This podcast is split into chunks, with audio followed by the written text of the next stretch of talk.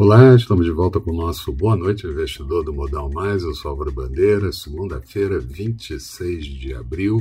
E a agenda lotada da semana incluiu uh, reuniões de política monetária de bancos centrais, como o Banco Central do Japão, hoje à noite, e do Fed, e incorpora também o PIB do primeiro trimestre americano. Além disso, temos a safra de balanços do primeiro trimestre, com muitas empresas dos Estados Unidos divulgando balanço durante a semana.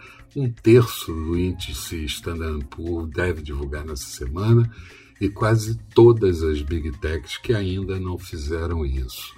No, por aqui também temos a safra de resultados e hoje, depois de pregão encerrado, vamos ter o resultado da Vale, uma, a maior ponderação do índice Bovespa.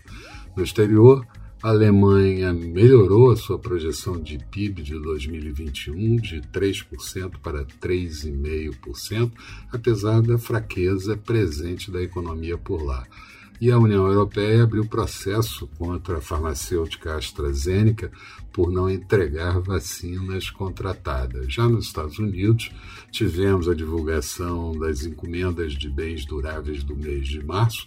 Elas cresceram meio ponto percentual, mas a expectativa era que crescesse 2,2%.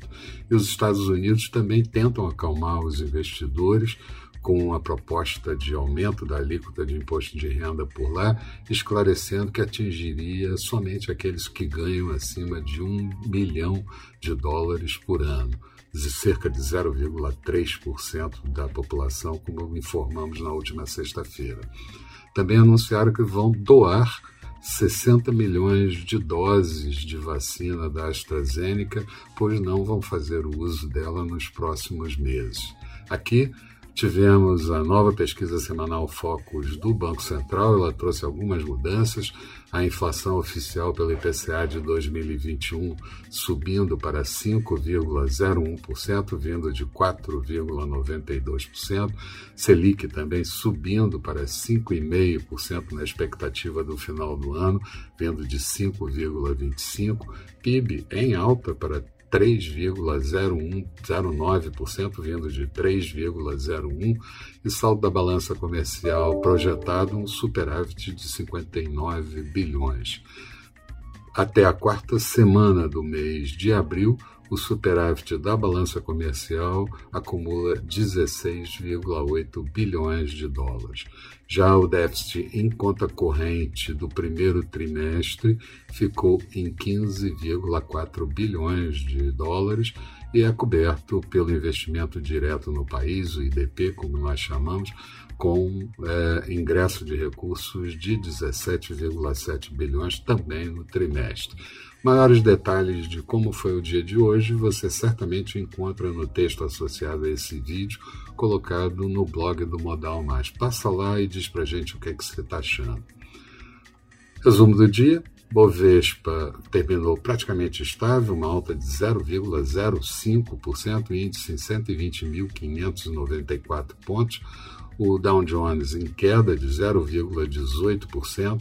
Nasdaq com alta de 0,87%, Nasdaq e S&P com recordes históricos de pontuação, petróleo WTI negociado em Nova York a 61 dólares e 91 centavos, uma queda de 0,57%, euro sendo negociado a 1,209 do dólar, em queda, portanto, Dólar por aqui, novo dia de queda de 0,88%, moeda americana fechando cotada a R$ 5,45.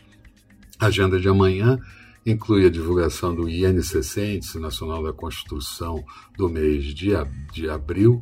Sai também a confiança da, das construtoras no mês de abril e vamos ter a prévia da inflação oficial de abril com o IPCA 15, que pode ter ficado ao redor de 0,64%.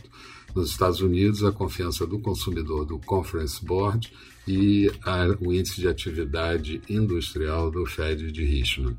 Eram essas as considerações que eu gostaria de fazer. Tenham todos uma boa noite. Eu espero vocês amanhã aqui bem cedo com o nosso Bom Dia Investidor. Até lá, então.